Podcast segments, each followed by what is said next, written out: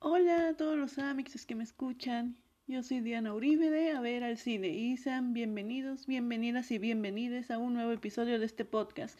Y recuerden que pueden seguirme en mis redes sociales, en Letterboxd, TikTok, Twitter e Instagram como, sí les he dicho, como Dian, doble N, guion bajo Urie. Sí, ¿no? De, de todos modos ahí les dejo los links, ¿no? Y en esta ocasión quiero contarles sobre la serie de Amazon Prime, yo digo que ya la han escuchado, que se ha vuelto icónica, sí, icónica, es que es The Voice. Y esta serie te, pla te plantea una simple pregunta, es ¿qué tal si los superhéroes fueran reales? ¿No?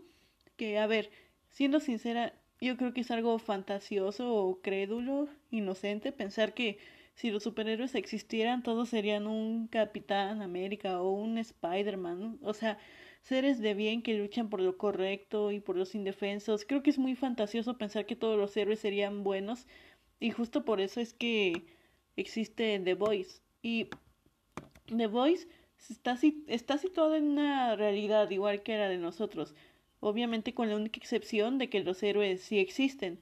Los superhéroes son parte de nuestra sociedad, han vivido con nosotros miles de años y la serie comienza en los tiempos actuales. El contexto es que existe esta empresa llamada Vogue que se encarga de representar a todos los superhéroes y entre ellos está el equipo de los siete, o sea, los héroes principales, que al verlo son como una parodia de la Liga de la Justicia, ¿no? Porque son los héroes más importantes.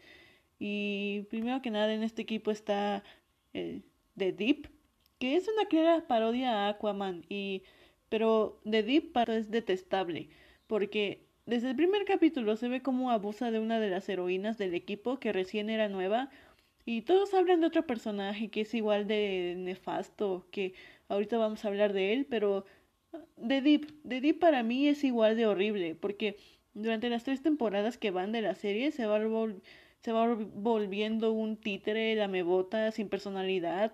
Así lo siento yo. Si Deep muriera, a mí me daría igual. Nada más, a mí nada más me da pena ajena todo lo que le pasa a Deep. Y el siguiente héroe es A-Train, un velocista que claramente es parodia a The Flash. Y de hecho al comienzo de la serie también lo empezamos odiando, ya que por culpa de él se deriva todo lo que pasa en la serie, todo este desmadre, ya que A-Train es adicto a, a, una droga llamada el, el compuesto B. Y pues un día corriendo así todo drogado, que no se dio cuenta que mató a una chica en medio de la calle. O sea, a-Train iba corriendo drogado. Esta chica estaba con su pareja en la calle y A-Train la traspasa, así como si nada, matándole enfrente de su novio, quien es el mismísimo Huey, pero de quien hablaremos después. Y la siguiente heroína es Queen Maeve. E-, ella es, obvio, una clara referencia a la Mujer Maravilla por su traje y todo, y, y también es una miembro veterana del equipo y la verdad siento que Maeve no ha tenido el protagonismo que se merece, pero lo poco que sabemos de ella es en lo que va de las tres temporadas, es que estuvo involucrada románticamente con Homelander, el líder del equipo, es fría, no muestra sus emociones, con el tiempo ya va sintiendo más agotamiento y además de que mantiene una relación secreta con una chica. Y como les digo, siento que Maeve no ha tenido tanto protagonismo, tanto desarrollo como quisiera, porque hay veces en las que Maeve aparece y, y parece que va a hacer algo o que será importante para lo que sigue en la trama, pero de repente la desaparecen y convenientemente para la trama vuelve a aparecer después de la nada. El siguiente héroe es Black Noir y en esta última temporada nos enteramos que él es el miembro más antiguo de todo el equipo y el que ha vivido más cosas que ellos. A pesar de eso, es un miembro muy silencioso, nunca, nunca habla, se esconde detrás de su traje negro y es muy sigiloso. nunca había...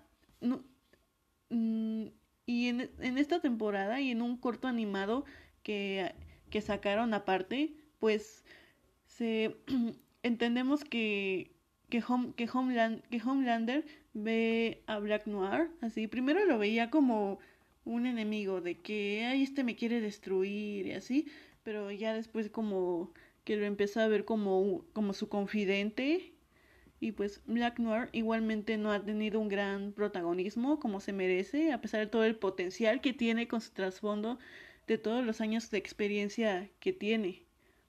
Además de que, de que ha estado, estuvo relacionado con la desaparición de un héroe importante en años pasados. Y la siguiente heroína es Starlight. Al comienzo de la serie, ella es la nueva inclusión al equipo de los siete y ella está muy ilusionada con entrar al equipo ya que toda su vida, su mamá, ella tenía el sueño de ser parte de los siete y cuando lo logra, pues toda esa ilusión se desmorona ya que The Deep abusa de ella el primer día, además de darse cuenta de que Vogue es una empresa que mantiene controlados a estos héroes. Vogue es quien les dice qué hacer, a dónde ir, a quién salvar y hasta qué decir.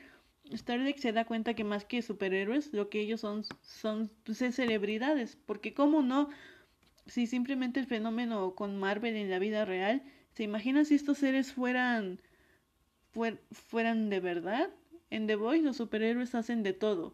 Son, hacen películas, series, reality shows y todo tipo de mercancías y hasta campañas. Durante la serie y de repente Starlight se mete en una relación con el mismísimo Hughie que ya les mencioné y pero pues él aún sin saber que es superhéroe heroína y durante la serie juntos hacen equipo para pelear contra Vogue, ¿no?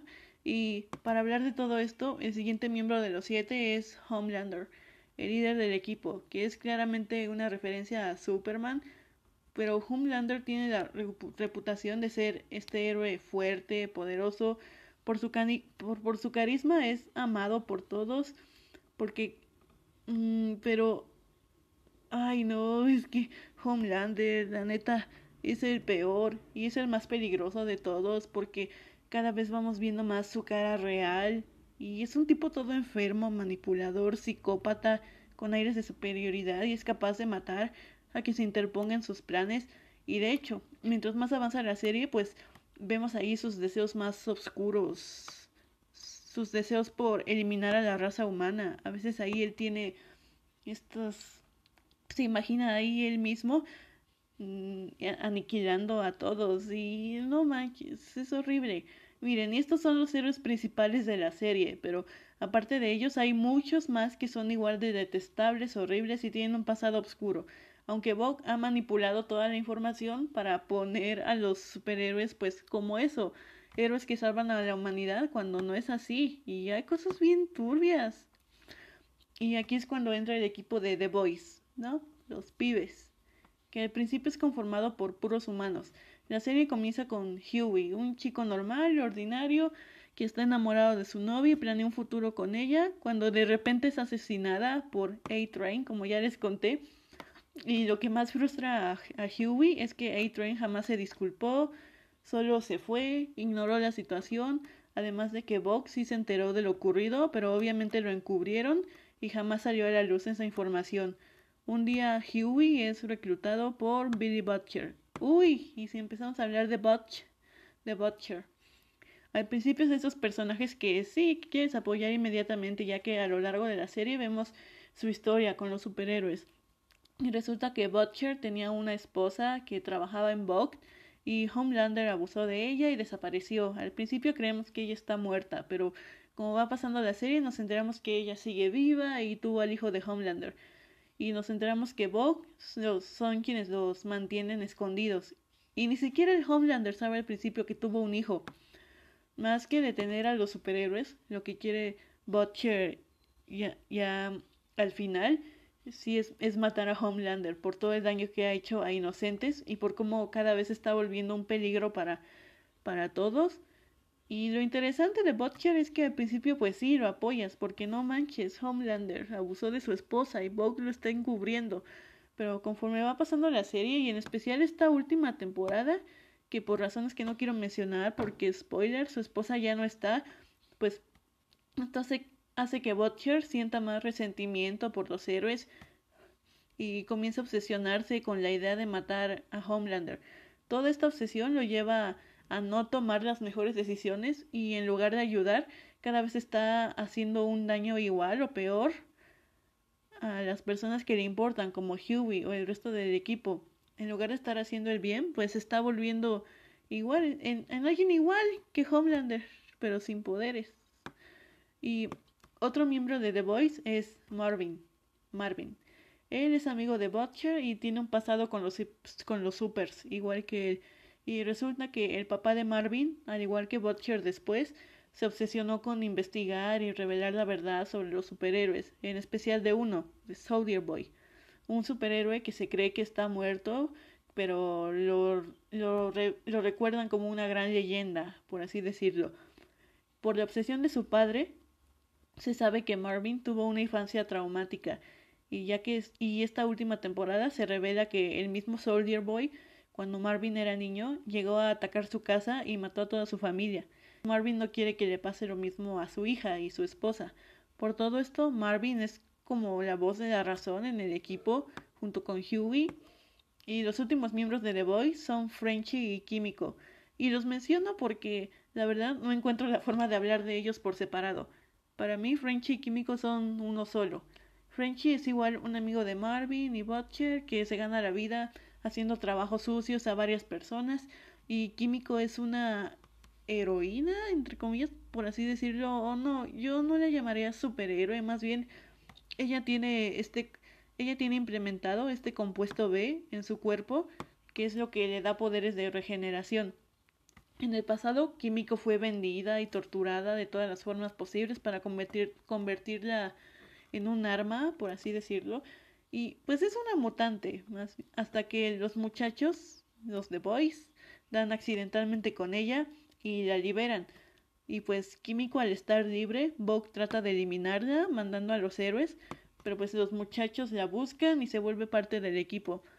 Es que el vínculo que hay entre Frenchy y Químico es una de, mis cosas favoritas de toda la serie.